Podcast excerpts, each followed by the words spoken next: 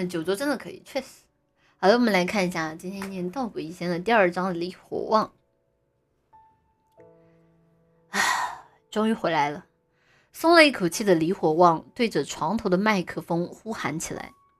没过一会儿，他的主治医师拖着一个白色的平板，带着护士从病房门口走了进来。小李，感觉如何？这一次的幻觉有什么新的变化吗？医师坐在凳子上，十分和蔼地问道。还是同样的环境，我还是干着相同的事情，只不过这一次赖子头的师傅当着我的面前，十分残忍地杀了一个人，还把他给炼丹了。李火旺详细的诉说诉说着自己在幻境中看到的一切。嗯嗯，主治医生一边点头，一边用手指在平板上迅速的敲打记录。李火旺思索了一会儿后，有一些犹豫的问道。医生，这不同的幻觉代表着什么呢？对于我的内心和心理而言，包含着什么样的含义？啊，不不不，你不要关心这些，你应该更加关心幻觉每一次的长度以及你精神的稳定状况。医生摇头否定了李虎旺的说法。既然是幻觉，那就一定要记住，那都是虚假的。你已经摆脱了幻觉感知综合障碍，可千万别再陷进去了。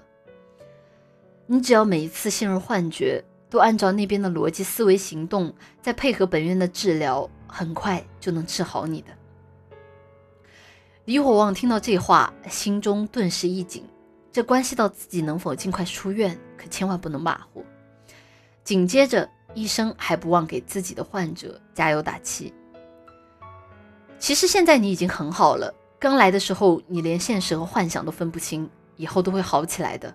继续保持，加油。两人交谈的时候，就听到病房的门口传来轻盈的脚步声。两人同时闻声望去，只见一位身上穿着高领黑色毛衣的少女，偷偷的向里面看着。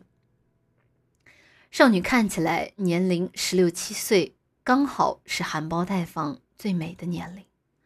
她皮肤白皙如玉，乌黑的头发瀑布般的垂直披在肩上，如同花骨朵张开的她，是如此的美好。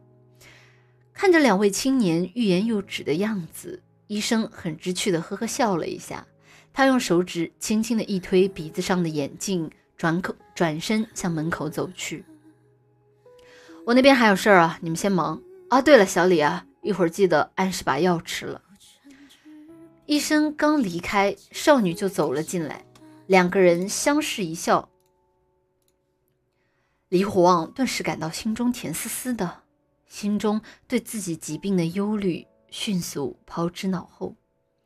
别笑了，笑起来真丑。你看，我给你带来了什么？是我们老师亲自布置的复习功课。面带狡黠的少女从身后拿出了一个帆布挎包。听到这话，李火旺的脸瞬间垮了下来。娜娜，好歹我们从小玩到大，你就这么报复我吗？名叫杨娜的少女转身关好门，又拿出了一个小巧的掌上游戏机，得意的晃了晃。还有这个啦，乖，叫声姐姐我就给你。姐，你是我的亲姐！李火旺激动的冲上去，抢过对方手中的游戏机。天天憋在精神病院里太无聊了，没有疯都快要憋疯了。你少玩点，记得写作业啊！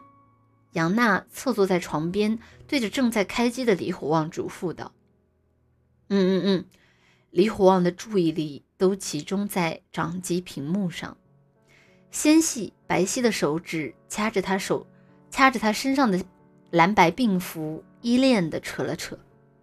喂。你别忘了，你答应过我什么？李火望手一停，仰头看向他，脸上忽然变得十分认真。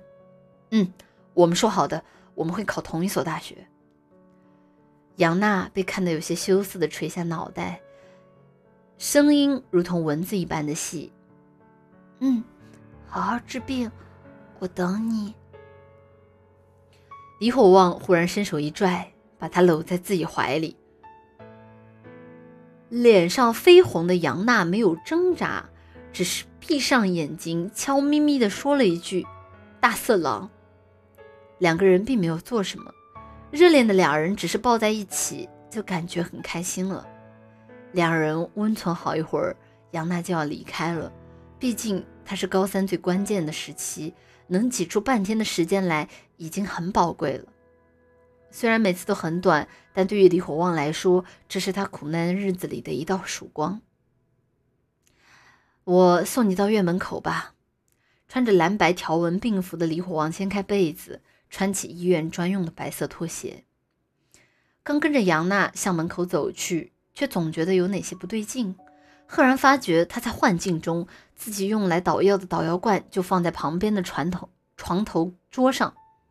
李火旺的身体猛然一颤，向后退两步，可再定神一看，发现那捣药罐已经变成了自己吃饭的饭盒。怎么了？你没事吧？看到对方应激的举动，杨娜的脸上露出了一丝担忧。看到对方脸上的担心，李火旺立马嬉皮笑脸起来，哈哈，怎么样？被我吓到了吧？杨娜气得鼓起眉头。皱起眉头，鼓起腮帮子，用力地朝他腰间的细肉掐去。多大了，还当自己是小孩吗？还干这么幼稚的事情？别生气，我就是想让你开心开心。李火旺伸手想要牵住对方，却被对方直接甩开。不过甩开几次后，最终两人的手还是牵在一块儿。院子里正晒着其他太正晒着太阳的其他病患看到这一幕。纷纷的露出了祥和的笑容，如此青涩纯洁的爱情是多么美好啊！虽然走得很慢，可终究还是到头了。杨娜站在医院的大门口，恋恋不舍地看着李火旺。下个礼拜我还来看你，你在里面要好好的。要不你下个星期别来了？我知道现在学习压力很重，总共每个星期就半天休息时间，你还得浪费在我这里。杨娜抬起均匀的小腿，在李虎旺的医院拖鞋上轻轻一踩，纤细的秀眉轻轻地碰在一起。学渣，不要以己度人好不好？我的排名从来就没掉过前三，哪有什么学习压力？啊！李虎旺用力捂住自己的心脏，装出满脸痛苦的样子，扎心了，妹子。杨娜被他逗得咯咯直笑，举起拳头在他身上轻轻地捶了一下后。转身，如同小小鹿般向着院门对面的公交车站跑去。一直看到自己小女友乘坐的那辆公交车彻底消失，李虎旺脸上的笑容也逐渐消失。回想到刚刚看到的东西，忧心忡忡地朝着医生的办公室走去。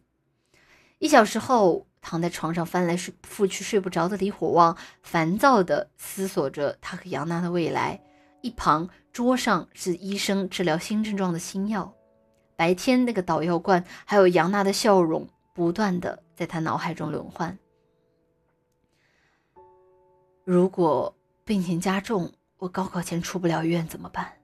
那我就无法和杨娜考同一所大学了。虽然待在这里，但李火旺明白。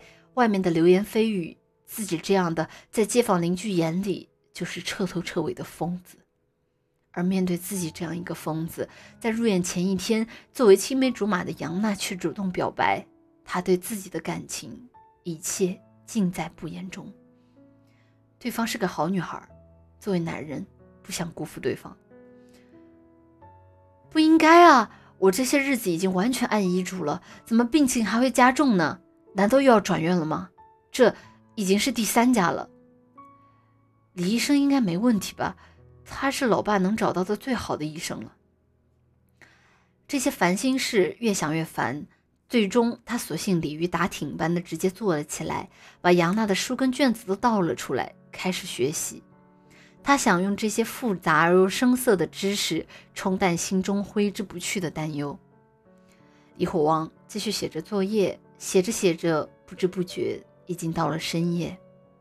就在他刚完成一张英语试卷时，用力伸了一个懒腰后，用手指揉了揉发胀的太阳穴。好，几点了？应该很晚了吧？李火旺穿上拖鞋，就准备上完厕所回来睡觉。就在他哈气连天向着门口走去的时候，胸口挠痒的右手忽然一停，他感觉自己的胸口怪怪的。